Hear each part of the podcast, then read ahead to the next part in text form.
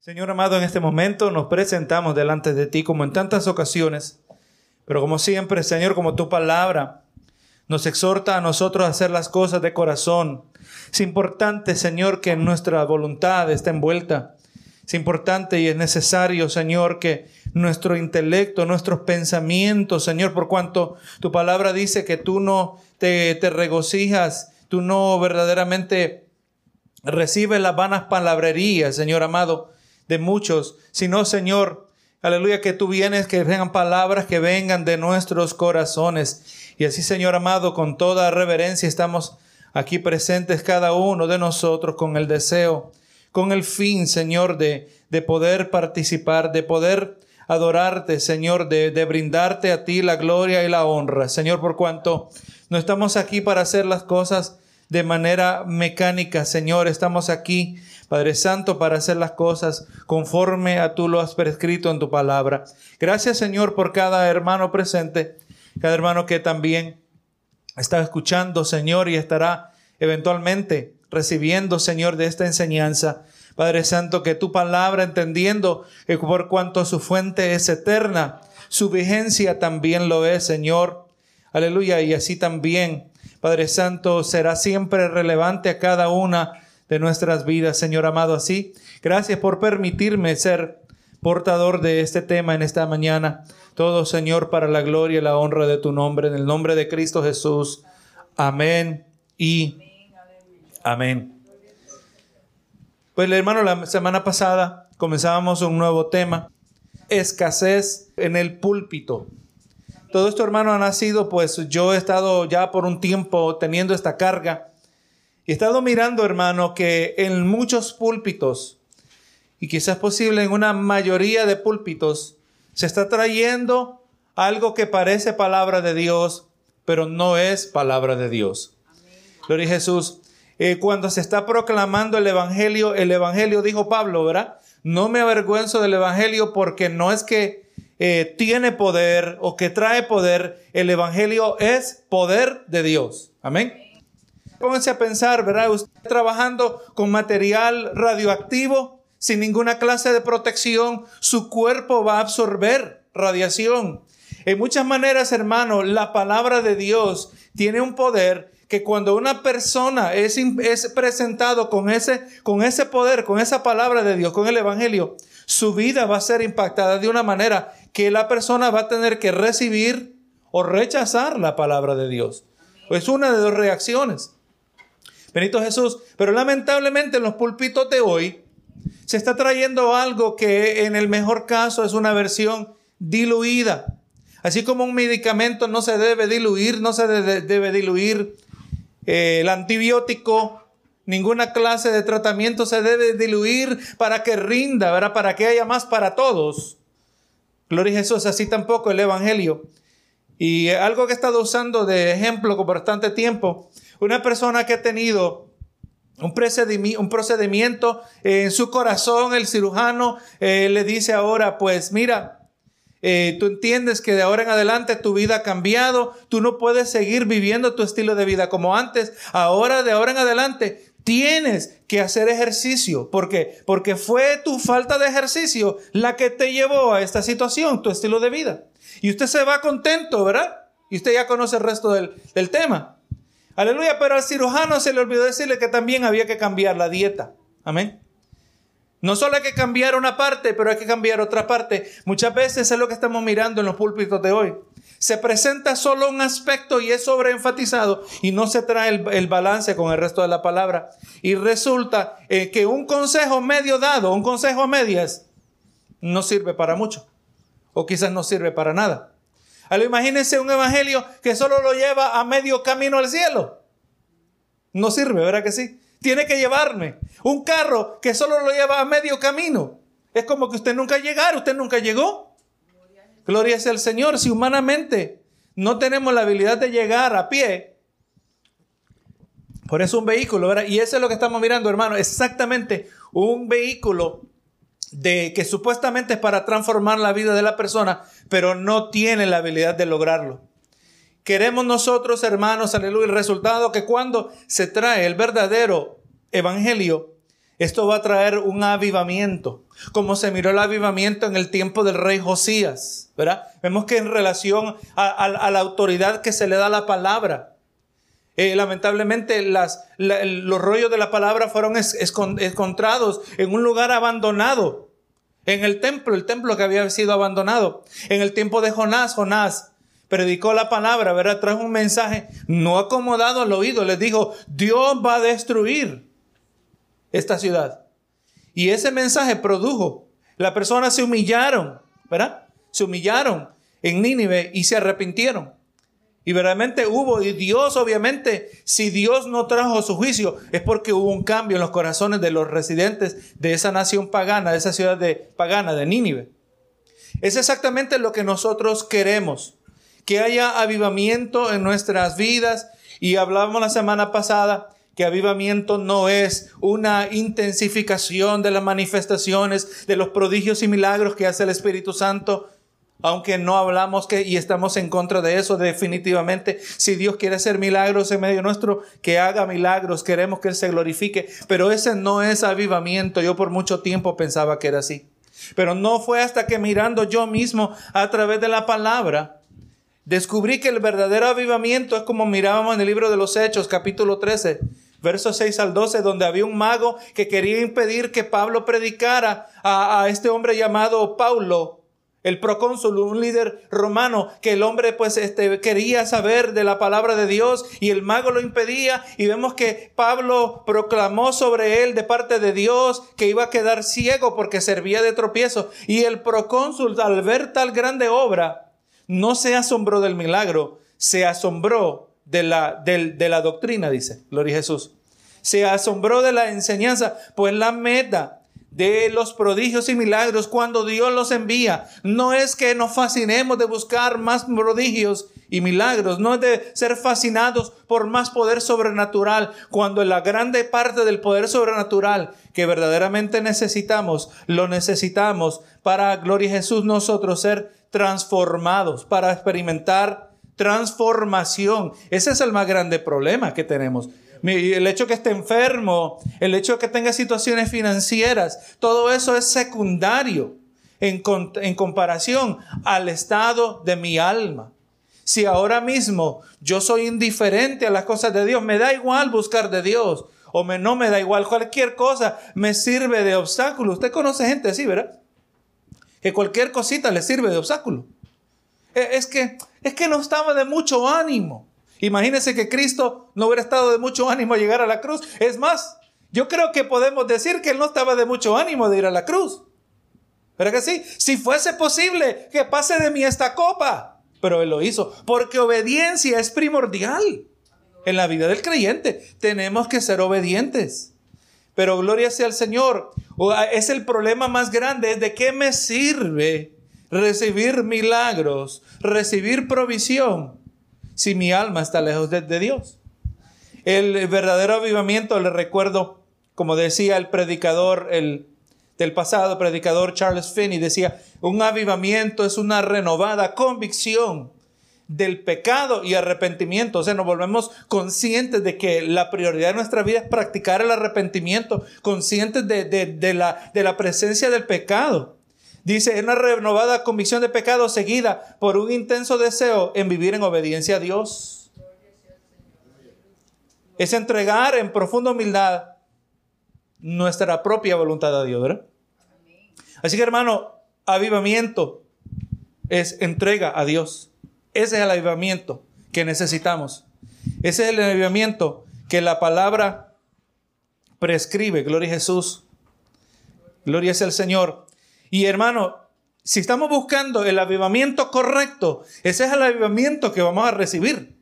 El avivamiento donde nuestras vidas personales, yo le voy a decir, si va a haber avivamiento en una iglesia es porque los individuos están siendo avivados. Recuerde, algo se necesita avivamiento donde alguien está muerto o está moribundo. ¿Verdad? Y le voy a decir que en los tiempos de prueba se da evidencia cuán fuerte, cuán vitales estamos nosotros en el Señor. Viene la prueba al creyente y le voy a decir, y yo, y yo lo he visto personas que, que dicen, oye, yo ya no sé si seguir en los caminos de Dios. Yo no sé, esto es demasiado difícil. La, la pregunta es, ¿esta persona ha nacido de nuevo? ¿O ha descuidado su salvación a tal grado? Que está ajeno a Dios, porque como decíamos en nuestra oración, ahora nosotros somos hijos de obediencia. Gloria a Jesús. Nosotros nos somos caracterizados por una vida de obediencia. Nuestro deseo es verdaderamente querer agradar al Señor. Y lamentablemente la mayoría, o vamos a decir una grande parte de púlpitos, gloria a Dios, no están predicando el Evangelio transformador. Y en las semanas que vienen, yo le voy a traer ejemplos verdaderos. Amén. Para que usted vea que esto no es simplemente una opinión. Usted sabe cómo nos caracteriza siempre en este ministerio, que yo le traigo la evidencia, yo le traigo lo que está allí y usted tiene que llegar a su propia conclusión. Gloria a Jesús. Y no nos debemos sorprender que lleguemos a la misma.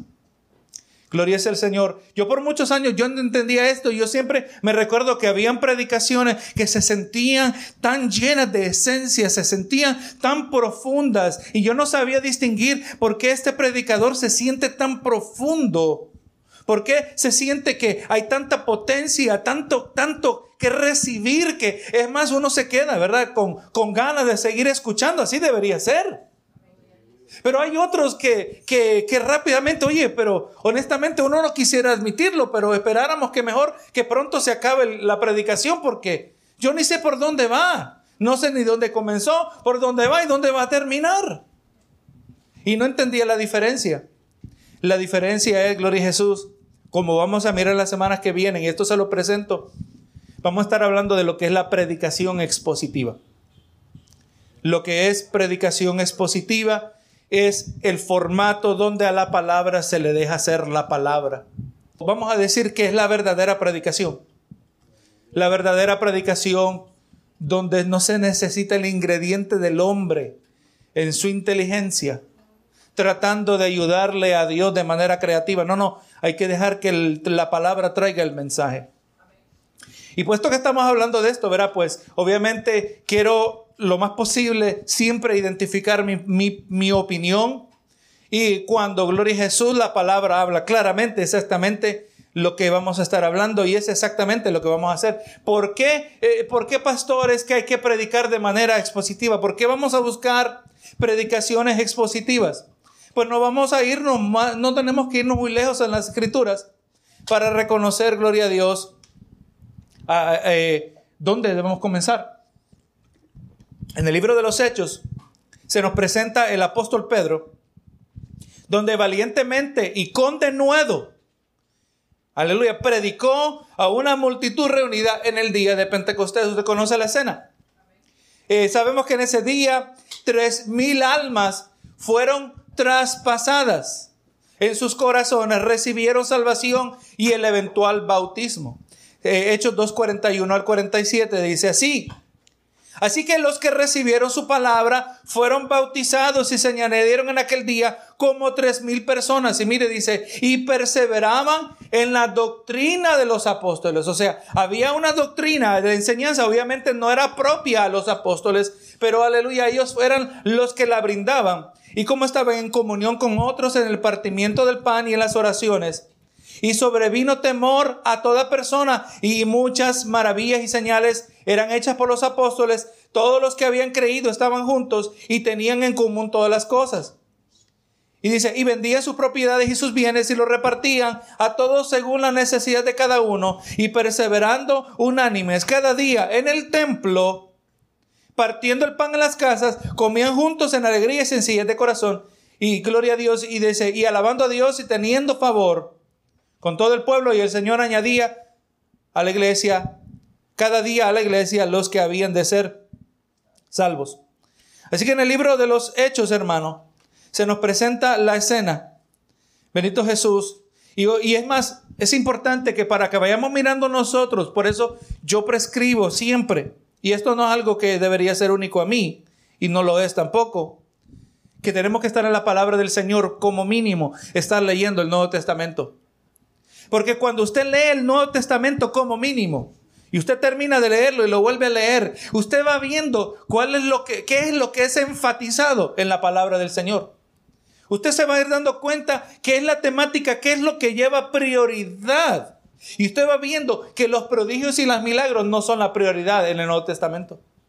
Aunque sí, aleluya, damos gracias al Señor que todavía Dios hace milagros, Dios hace sanidades. Pero eso no es lo que nosotros estamos buscando. Dios determina cuándo necesitamos un milagro.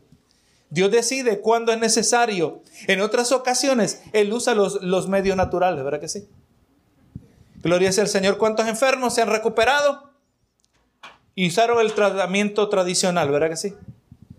Aunque no tenemos duda que hubieron milagros, han habido milagros en la comunidad cristiana, pero la mayoría, gloria a Dios, son sujetos al, al, método tradicional, o, o mejor dicho, al, al, proceso natural.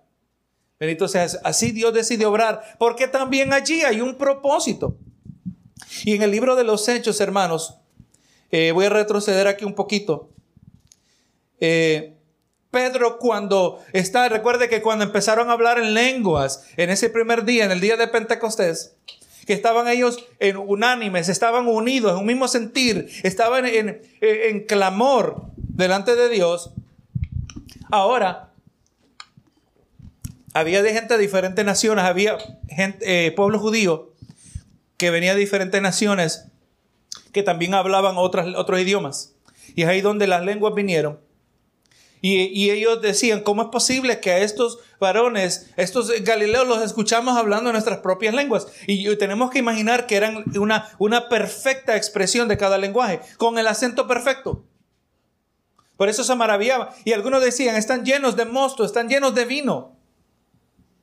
Y Pedro se atreve a predicar, no es que se atreve, y ahora, impulsado por el Espíritu Santo, Pedro ya habiendo sido restaurado de parte de Dios, damos gracias a Dios por eso, porque había negado a Jesucristo tres ocasiones, pero fue restaurado. Ahora vemos que él, él trae una presentación detallada. Y ahora cuando ya miramos en el verso 36, mire cómo es el mensaje de Pedro. Capítulo 2 de los Hechos, verso 36 dice, sepa pues ciertísimamente toda la casa de Israel, eso es ustedes, que a este Jesús, a quien vosotros crucificasteis, Dios le ha hecho Señor y Cristo. Le está diciendo, ustedes lo crucificaron. Hermano, eso suena como una predicación que nos incomodaría a nosotros. Yo creo que sí, ¿verdad que sí? Pero nosotros no le podemos hacer favor a Dios. Imagínense Jonás que quiere hacerle el favor a Dios y decirle a, a Nínive, miren, eh, eh, ustedes, Dios se ha enojado un poco con ustedes. No, no, yo me imagino la proclamación. ¿Qué clase de proclamación habrá traído Jonás que el pueblo se arrepintió? Dios va a venir con toda su furia con ustedes en 40 días. Ustedes no conocen la furia de Dios del Dios. Y obviamente, como no tenemos los detalles del mensaje, pero yo me imagino diciendo del Dios cuya furia nadie puede escapar. Te puedes esconder en una cueva y te va a alcanzar. O quizás hasta citando algún salmo, ¿verdad? Te vas en la profundidad del mar. Allí está Él también. Tiene que haber sido con una intensidad. Ahora imagínese hoy, el evangelismo de hoy que viene, e imagínese a Jonás entrando a Nínive, eh, eh, pueblo de Nínive. Dios dice que lo va a destruir, pero no te preocupes, Él los ama y tiene un plan especial para tu vida. Imagínese, hermano, yo creo que la reacción no hubiera sido la misma. Benito Jesús. Pedro les dijo que casa de Israel, al que crucificaron ustedes, Dios le ha hecho Señor y Cristo. Él es el Mesías. Y miren la reacción del pueblo. Verso 37. Y al oír esto, se compungieron de corazón. Fueron traspasados por una predicación acusatoria. ¿Verdad que sí? Fueron acusados de que habían pecado contra Dios mismo. Y se compugieron y dijeron a Pedro y a los otros eh, apóstoles, varones, hermanos, ¿qué haremos? ¿Qué haremos? Y, ya nos dijiste que estamos mal, pero ¿qué solución hay a este problema? Porque grande problema tenemos. Y Pedro les dijo, arrepentíos y bautícese. Estamos viendo, hermano, que el verdadero avivamiento personal, el verdadero avivamiento congregacional, aleluya, es cuando se proclama la palabra de tal manera que va a producir arrepentimiento. Y para producir arrepentimiento yo no puedo apelar a las sensibilidades y siempre buscar ser diplomático. Hay momentos que si la palabra lo prescribe hay que ser directo, hermano. Porque se está hablando, como decía alguien exhortando a los predicadores, dice, nosotros predicadores hablamos como hombres moribundos a gente moribunda. Si usted sabe, si yo como predicador sé que esta es mi última predicación, yo voy a predicar con todo lo que tengo. ¿Cree Si va a ser mi última predicación y si yo sé que esta va a ser la última predicación que usted va a escuchar, yo me voy a asegurar que, que, yo le voy a traer el Evangelio de una manera que, aleluya, que usted pueda reaccionar para venir al arrepentimiento. Eso es lo que estamos queriendo llegar. Eso está ausente en la mayoría de los púlpitos de un montón de consejos cristianos. Eso es lo que. Y he estado escuchando varias predicaciones que yo, no, que yo sé que no son expositivas. Y me he quedado, hermano, alarmado más que antes. Escuchando ahora con un oído. Usted sabe, cuando usted le lleva el carro al mecánico, el mecánico que lleva años de experiencia haciendo mecánica, él con un ruidito le puede decir muchas veces, ¿verdad? O lo menos así era antes, cuando los carros no eran tan computarizados. Se escuchaba el ruido y dice, es esto con un oído que es, es agudo, un oído fino, afinado, a, detectar la más sutil diferencia. Lo de Jesús, y de muchas maneras así he estado escuchando predicaciones, hermano. Y, y, es alarmado. Y el pueblo piensa que está recibiendo palabra de Dios, pero no hay poder de Dios para transformar. Y yo quiero, por cuanto yo sé que, aleluya, Dios nos va a llevar a diferentes lugares. Dios sabe dónde usted, Dios permita. Y como siempre lo digo, quisiera que usted aquí siempre se, se congregue. Pero puede ser que termine en otro lugar conforme a la voluntad de Dios. Y yo quiero que usted se asegure que siempre, y es más, o tan simple como cuando usted escucha una predicación en el internet, que usted sepa si está escuchando palabra de Dios. Si no es palabra de Dios, Vamos a mirar más adelante, el predicador está apelando a una conducta moralista. En muchas maneras está cultivando fariseos. Nos está convirtiendo en fariseos sin darnos cuenta. Si el predicador no está predicando con la autoridad de la palabra, está apelando a una conducta moralista o, o está produciendo una manipulación emocional del oyente que tampoco produce transformación. Tiene usted que saber qué es lo que está pasando cuando usted está escuchando la palabra de Dios. Si usted está siendo manipulado emocionalmente o si verdaderamente está siendo condicionado a vivir como un moralista, que lo único que importa es la moralidad, cuando lo que importa es el arrepentimiento, nuestra conducta delante de Dios. Es importante y eso es lo que yo quiero, que usted pueda tener discernimiento para saber si está escuchando palabra de Dios. Y como hemos mirado, hermano, en este libro de los Hechos, en, el capítulo 2, vemos que listado primeramente en, el, en este pasaje, encontramos que la doctrina de los apóstoles es presentada como el punto de enfoque. Todo circulaba alrededor de la doctrina. Si esto habrá alguna cuestión, recuerde Deuteronomio 13, ¿verdad? Si, hay prodigios y milagros, si hay sueños, todo eso aplica y va bien con tal el que habla, el que trae estos sueños y proclamaciones y hazañas, con tal él no se desvíe de la doctrina, porque si dice que vayamos tras otros dioses, ahí es desviación de lo que Dios ha enseñado, ¿verdad? O sea, la doctrina es central. Y vemos que es el punto de enfoque presentándonos un lugar estratégico, también un patrón que podemos modelar y vamos mirando también el, poder sobrenatural que tal ministración de la palabra ocupó en la iglesia primitiva. Mire lo que nos dice el pastor Lawson. Eh, nos añade aquí que acerca de esta clase de exposición, que esta fue modelada por el mismo Señor Jesucristo. en el mandamiento de la gran comisión y esta fue la práctica de la iglesia primitiva y también fue reforzada en las epístolas pastorales. Mire Mateo 28, 18 al 20. Dice, y Jesús se acercó y les habló diciendo, recuerde, este Jesús ahora después de haber resucitado. Dice, se acercó y les habló diciendo, toda potestad me es dada en el cielo y en la tierra. Por tanto, id. Ahora, el Señor dice, yo tengo toda autoridad y con esta autoridad ahora yo les voy a delegar a ustedes. Lo voy a comisionar. Por tanto, id y hacer discípulos. ¿Verdad? No dice simplemente id y ganar almas. Y de hacer discípulos a todas las naciones, bautizándolos en el nombre del Padre, del Hijo y del Espíritu Santo. Y dice el 20, enseñándoles que guarden todas las cosas que os he mandado. aquí yo estoy con vosotros todos los días hasta el fin del mundo. Amén. Así que si ustedes hacen lo que yo les estoy encomendando, yo voy a estar con ustedes. Porque nosotros sabemos, hermano, que Dios va a estar con nosotros cuando andamos en obediencia.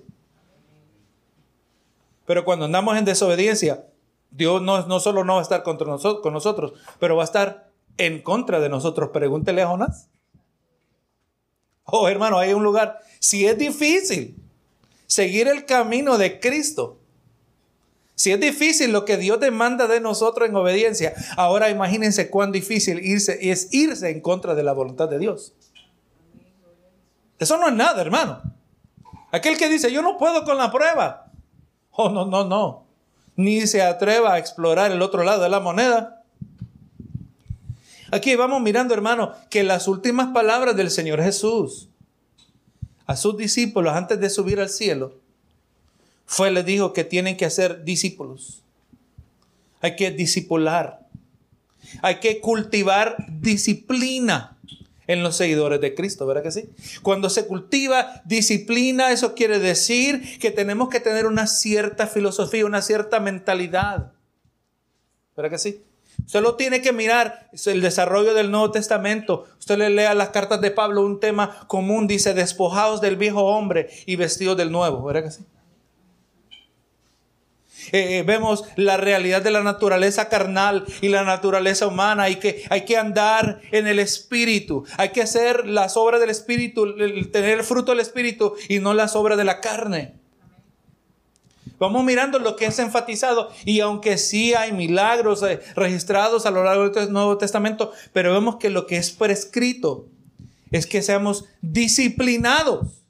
Y es el lugar que desempeña la iglesia el ministerio pastoral, cuando se enseña y se predica de manera expositiva, cuando se trae la palabra y es positivo, podremos, usted puede sustituirlo ahí explicativa. Simplemente explica lo que el texto dice, eso es así de simple. Gloria a Jesús de entender, por lo menos así, gloria. Eh, la predicación expositiva es simplemente explicar el texto. Y cuando se explica el texto, usted no se sorprenda que usted va llegando a las mismas conclusiones de lo que se está trayendo cuando se está predicando la palabra del Señor. Eso debería tener sentido. Debería ser obvio. Pero lamentablemente, hermano, no es el caso en la mayoría de los púlpitos. Existe, hermano, una máxima responsabilidad es importante que una iglesia que lamentablemente en, la falta de esta predicación, una iglesia que ha perdido su identidad, gloria a Dios, necesita recobrar su máxima responsabilidad que ha sido encomendada. Y la iglesia, y mire, escuche bien esto, la iglesia no está para ser el lugar donde nosotros aprendemos a ser mejores personas, que obviamente eso va a ocurrir. Pero ese no es el propósito. Usted y yo no venimos aquí a aprender a ser mejores personas, que es indudable que los cristianos que han sido transformados sí se convierten en mejores personas. Pero ese es un, un derivado, un resultado. La iglesia no es el lugar donde venimos a encontrar motivación positiva para seguir adelante. Hermanos, sal adelante, Dios está contigo. No te des por vencido, Josué 1.9. no es la iglesia, aunque eso también ocurre dentro de la iglesia, pero esa no es la meta. La prioridad de la iglesia tampoco está en cultivar en una eh, eh, cultivar una comunidad que aleluya. La prioridad de la iglesia no está en cultivar una comunidad, ni aún para resolver los problemas del mundo. Nosotros no estamos aquí para resolver los problemas del mundo. Nosotros no estamos aquí para ponerle fin al hambre en el mundo. Aunque sí debemos ayudar al hambriento. ¿Verdad que sí? Todo eso es bueno, pero eso no es la meta. Y es muchas maneras, eso es lo que define a muchas congregaciones, congregaciones que han perdido su identidad. como vamos a ver más adelante, la iglesia no existe ni para moralizar la sociedad. No es que queremos que el mundo sea más moral. Si esa es la meta, fracasamos. La moralidad en sí no es una meta. Nuestra meta no es que los esposos sean más fieles a sus esposas, que los hijos sean más obedientes a los padres, aunque eso es parte del Evangelio, pero esa no es la meta. Porque si esas son las metas, como dije anteriormente, vamos a producir un montón de fariseos que externamente su comportamiento se, se somete, ¿verdad? A, las, a, las, a, las, normas de conducta aceptables. ¿Verdad que sí? Mira, es un buen hombre, mira, es fiel a su pareja. Es un, es un buen, eh, es, es, es, como aquel hombre, le recuerdo la historia de aquel hombre que, eh, que fue al Kentucky Fried Chicken, acompañado con su dama. Y este hombre, cuando le dan su orden en la cajita, en su sorpresa, ahora en el carro, la abre y está llena de dinero. Comprendió rápidamente que esa es la manera que el manager, el gerente, iba a hacer el depósito, escondía el dinero dentro de una caja de comida y se equivocaron, intercambiaron las cajas. Y ahora el hombre, con urgencia en su corazón, entra y trae el dinero y le dice al gerente, mire lo que estaba en, mi orden. Y el gerente asombrado, diciendo, esto es, esto es tremendo. Esto, eso, eso no ocurre el día de hoy. Hay que llamar las noticias. Este hombre tiene que ser reconocido. Ya, y el hombre diciendo, no, por favor, no, a mí no, yo no quiero atención, eh, eh, pero no es que haya malas noticias, porque esto es algo de que hay que reconocerlo. No, lo siento, pero es que, es que lo que pasa es que con la dama que yo ando no es mi esposa. Eso es lo que el moralismo produce. Produce un montón de hipócritas que en unas áreas nos sometemos a las normas aceptadas y aprobadas pero por el, en el área que más importa, delante de Dios, estamos fracasando. La iglesia no está para cultivar moralidad. La iglesia está para la proclamación del Evangelio. Porque es que no vamos a la raíz del problema. El Evangelio se va a ir a la raíz del problema. Benito Jesús, tal proclamación destruye la justicia propia no, yo soy buena gente. O eres buena gente. Pero Jesús dice que todos somos malos. ¿Quién tiene la razón? No, no, pero es que yo sí soy buena gente. Ah, pues entonces tú estás en contra de la palabra de Dios. Pero no, hermano, aquel que dice que es buena gente, solo hay que pasar un tiempito con él. Y rápido se van a hacer evidentes la hipocresía. Y hermano, y vamos a aclarar que el hecho que nosotros estamos hablando de eso no quiere decir que en nosotros no hay hipocresías. En nosotros hay contradicciones, en todos nosotros. Esa contradicción le llamamos pecado. Esas áreas de nuestra vida donde nosotros sabemos cómo tenemos que vivir, pero estamos viviendo de otra manera. Y, y tenemos el conflicto interno porque queremos agradar a Dios. La hipocresía, el problema de la hipocresía está en aquellas que no queremos reconocer. Gloria a Dios cuando nos arrepentimos de nuestro pecado. Pero por eso nos dedicamos al arrepentimiento. Por eso venimos delante de Dios como el salmista, Señor, ¿quién, ¿quién entenderá sus propios errores? Líbrame de los que me son ocultos, entendiendo que se me hace más fácil ver la paja en el ojo del hermano, como dice Mateo 7, en vez de ver la viga que está en el mío. Yo soy muy bueno para ver los defectos de otros, pero los míos son, son, son invisibles para mí.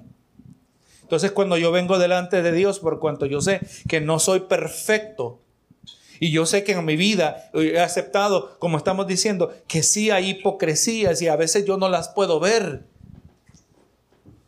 Señor, y aquellas que sí puedo ver, ayúdame, Señor. Ten misericordia de mí. No merezco nada que ni te acuerdes de mí. Lamentablemente una iglesia que no predica el Evangelio, una iglesia que, como dije, cultiva el moralismo, que le dice cómo se debe portar. Y es más, ese fue uno de los mensajes que estaba escuchando. Un pastor que él, digo a decir sincero, él pensaba que estaba dando palabra de Dios. No cuestionó ni su corazón. Y él estaba hablando de una serie de cosas. Hermano, mira, deja de tomar. Amigo que me escuchas, deja de tomar. Porque en vez de, ganarte el amor de tu familia, el respeto, te estás ganando el desprecio. Deja de tomar. Eso no agrada a Dios. ¿Eso es evangelio, hermano? Eso no es evangelio. No, amigo, deja de tomar. Porque en, el libro de Apocalipsis dice que los borrachos junto con los idólatras y monterosos serán lanzados en el lago de fuego. Eso es evangelio. Es el que va a llevar al arrepentimiento. No el otro, el otro es un consejo bueno. Y no cambia a nadie. Pero cuando se trae la palabra, ahora esa persona tuvo contacto con algo que tiene poder y ahora tiene que tomar una decisión acerca de eso. ¿Para que sí? O se aparta de eso o se acerca más y se arrepiente. Así que hermano, cuando se proclama el Evangelio de tal manera, destruye la justicia propia. Dios, oye, yo no soy tan buena gente. Y coloca sobre cada persona la responsabilidad de recibir o rechazar el mensaje del arrepentimiento. Lucas 18.9 habla del, moralismo, de la, de la autojusticia, de la justicia propia. Lucas 18, 9 al 14 dice, a unos que confiaban en sí mismos como justos y menospreciaban a nosotros. Hay otro síntoma, ¿verdad? De aquel que eh, vive una vida moralista, siempre está juzgando a otros. Dice, les dijo también, dijo también esta parábola. Dos hombres subieron al templo a orar, el uno fariseo y el otro publicano. Recuerda, hermano, que fariseo eh, eh, para nosotros se ha convertido en sinónimo de hipócrita. ¿Verdad que sí? Ser un fariseo es ser hipócrita. Y el otro publicano, hablando de publicano, recuerde que publicano era el colector de impuestos. Y en la cultura judía, el, colector de impuestos se miraba como un traidor entre los judíos. Número uno, porque colaboraba, colaboraba con el pueblo romano, con el imperio romano, un, un imperio pagano. Y en el proceso, este colector de impuestos se contaminaba espiritualmente, era ceremonialmente contaminado según la cultura judía. Y no solo eso, pero también los publicanos tenían una licencia para robar, ¿verdad? Ellos extraían impuestos y extraían demás y lo que le pertenecía al imperio se lo daban y ellos se quedaban con la diferencia. Recuerda el ejemplo de saqueo, ¿verdad? Entonces vemos a uno que tenía una apariencia religiosa espiritual, que era quizás en muchas maneras intachable, el fariseo. Y ahora tenemos a uno que es obviamente que está eh, obviamente mal. Y ahora Jesús presenta estos dos y el verso 11 dice, y el fariseo puesto en pie oraba consigo mismo de esta manera. Y mire hermano, mire cómo, ponga atención cómo yo le estoy trayendo explicación de los detalles para que usted entienda lo que está pasando aquí, ¿verdad? Gloria a Jesús. Y el fariseo estando en pie oraba consigo mismo de esta manera. Dios, te doy gracias porque no soy como los otros hombres, ladrones, injustos, adúlteros, ni aun como este publicano. Todos estos eran obviamente pecadores. Y ayuno dos veces en la semana y doy diezmos de todo lo que gano. Ahí está la autojusticia, ¿verdad? Yo me merezco mi estatus delante de ti, Dios. Mas el publicano estando de lejos, no quería ni aún alzar los ojos al cielo sino que se golpeaba el pecho diciendo, Dios, sé propicio a mi pecador, Dios, ten misericordia de mí, pecador. Y Jesús dice, y os digo que éste descendió a su casa justificado antes que el otro, porque cualquiera que se enaltece será humillado y el que se humilla será enaltecido. Eso es lo que debe hacer el Evangelio. Mostrarle al fariseo que es como el publicano, igualito que el publicano. Con una iglesia no trae la proclamación del Evangelio, está cultivando un montón de fariseos que piensan que están bien, pero están mal. Cuando lo que queremos es que descubramos que todos somos igual que el publicano y que podamos proceder al arrepentimiento. Esa es la meta del Evangelio. Ahí donde viene la transformación desde adentro hacia afuera. Se va, aleluya, como, aleluya, como se dice, eh, al, centro de la persona, al asiento de la personalidad donde esa persona, todos los aspectos de su vida van a ser impactados. Gloria sea el Señor. Eso es lo que estamos buscando. Y desafortunadamente, muchos pastores están, se están apartando del papel principal de la exposición de la palabra y la instrucción doctrinal. Así que hermano, pues vamos mirando, ¿verdad? Y espero que usted va entendiendo, todos juntos vamos entendiendo que, por lo tanto, la predicación bíblica debe ocupar el lugar principal de influencia en la vida de cualquier congregación. Y cuando los pastores no hacen esto, fracasan en darse cuenta que los nuevos convertidos de manera primordial necesitan ser instruidos con la verdad de la palabra y lo que resulta de esto, hermano, es que muchas veces muchas cosas están compitiendo y hasta reemplazando el lugar principal de la predicación bíblica en la iglesia. Y usted va y no sé, y no voy a decir que este es el caso siempre, pero solo tenemos que mirarla. Hay iglesias que tienen mucha programación. Tienen conciertos cristianos, dramas, concursos, festivales, películas cristianas. Y estas es donde están recibiendo un punto de apoyo más fuerte en la vida de la iglesia contemporánea. Y no estoy diciendo que estas cosas son malas en sí.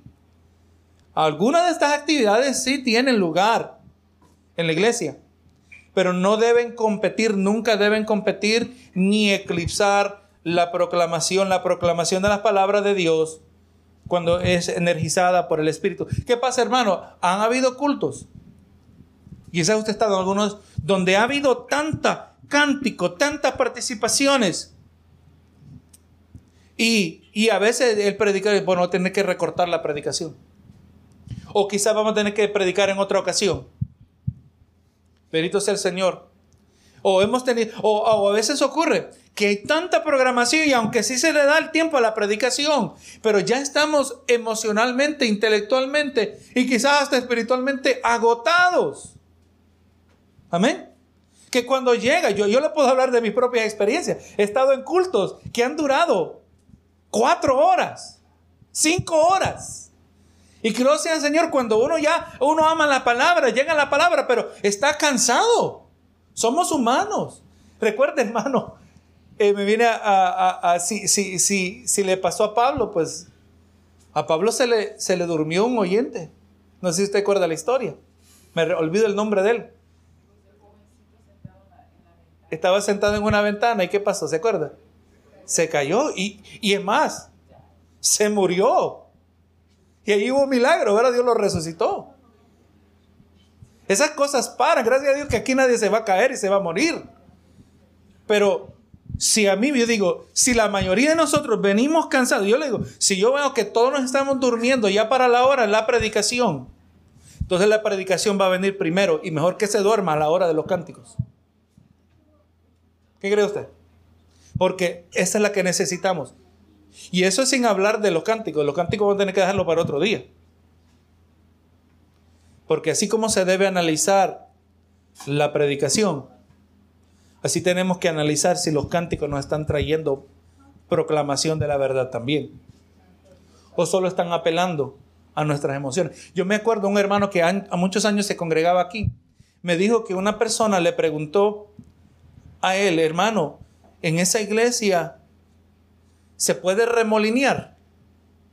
Porque hay, usted sabe de dónde estamos hablando, ¿verdad?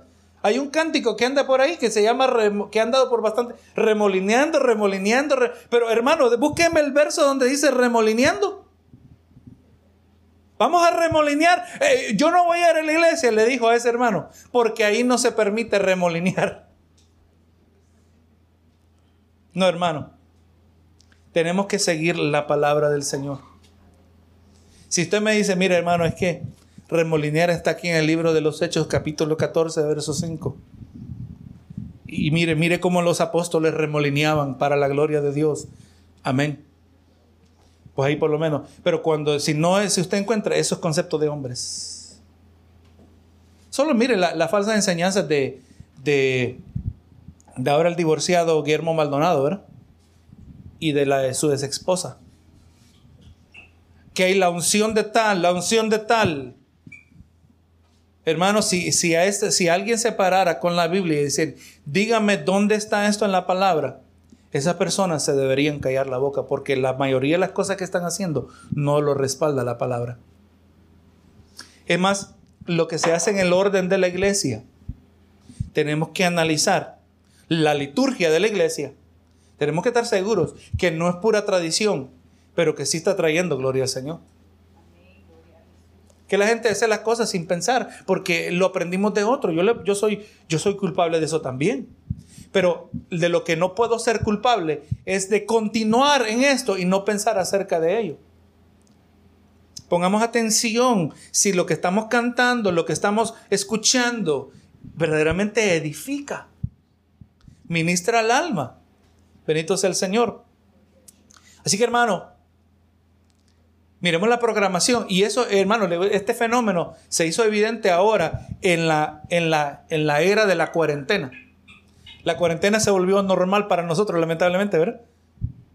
¿Y qué pasó? Que muchos cristianos que estaban sostenidos de manera artificial, e, exactamente la imagen del individuo con la máquina para respirar, se convirtió en la perfecta ilustración de lo que está ocurriendo con muchos cristianos hoy. Están vivos, pero es porque están conectados a una manera, a una máquina. Están vivos de manera artificial. ¿Y, qué es lo que los mantiene artificialmente vivos? Dele muchas actividades. Hay que mantenerlos ocupados todos los cultos. Hay que tener algo todos los días de la semana porque si no se nos enfrían. Hermano, yo antes pensaba así, aunque no, no actuaba. Yo me acuerdo cuando en esta iglesia habían cinco cultos a la semana. Creo que quizás seis. Creo que eran seis cultos. Y me acuerdo que el pastor en aquel entonces decidió no dar culto el sábado. ¿Y cómo me hacía falta el culto del sábado? Había, le cuento, le recuerdo de un pastor que contaba que en la iglesia de él tenían ocho cultos a la semana. Eh, en esa iglesia tenían culto las 36 horas al día. Exagerado, ¿verdad? Benito Jesús.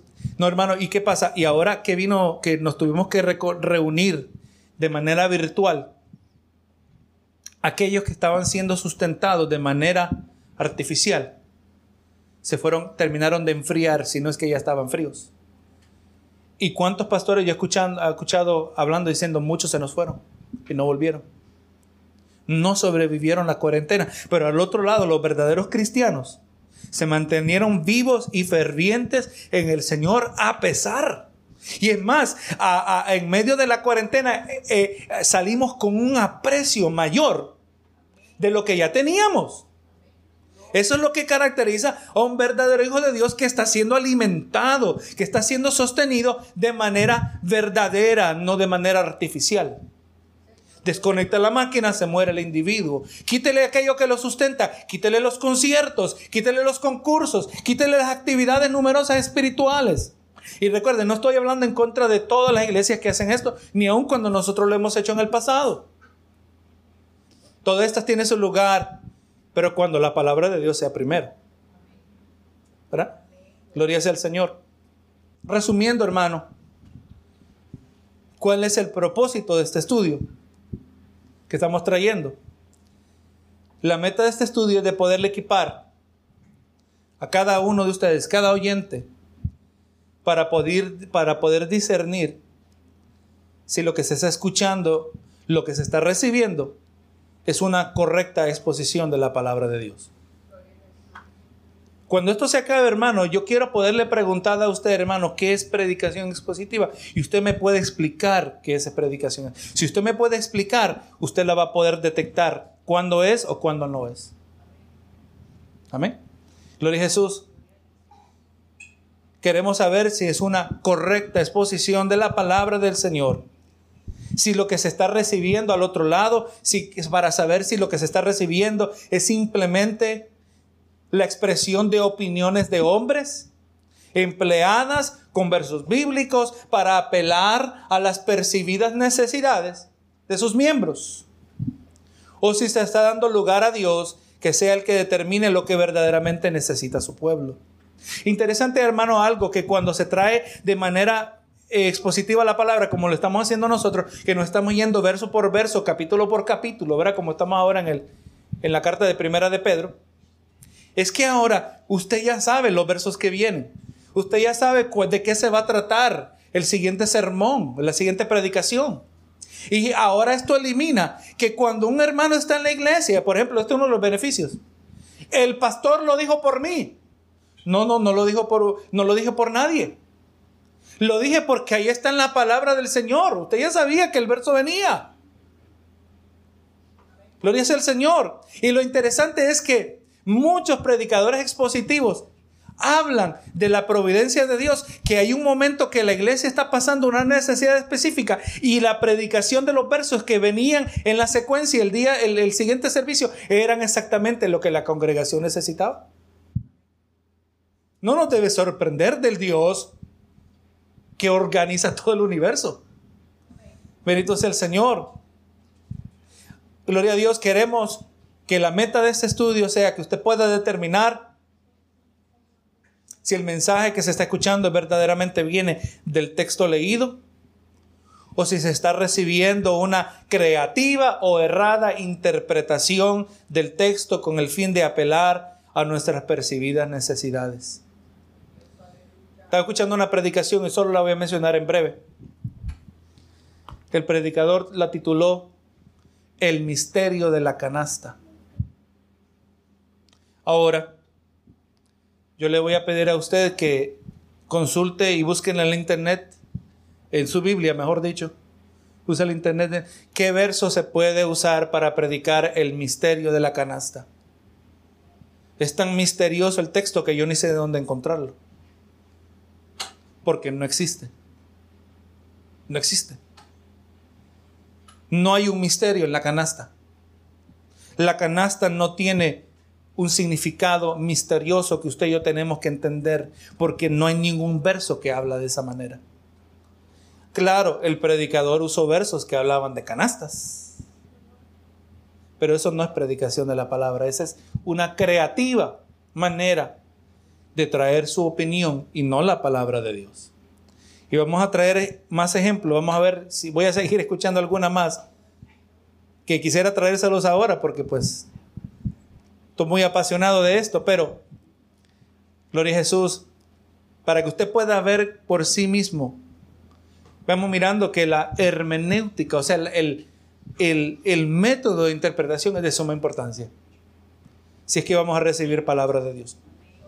La semana que viene, si el Señor así nos permite, vamos a empezar a hablar y contestar la pregunta, ¿qué es la predicación? Qué verdaderamente es predicación.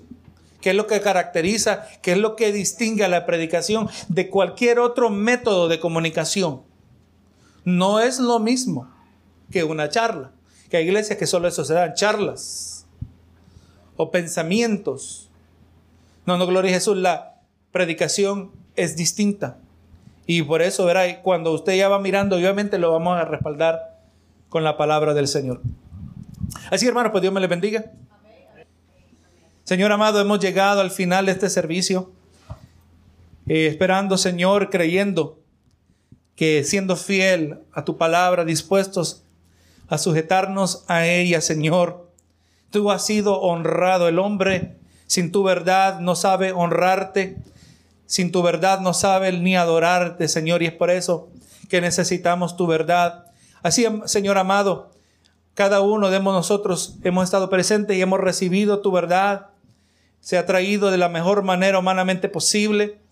Ahora, Señor, tú haces la parte principal, produciendo y, aleluya, cultivando profundas raíces en cada uno de nosotros. Llegamos al final de este servicio, Señor, nos, nos, distanciamos, nos vamos, vamos a salir de este lugar, pero no de tu presencia. Pedimos, Señor, que tú nos lleves con tu bendición a nuestros hogares. Nos despedimos en el nombre de Cristo Jesús. Amén y amén.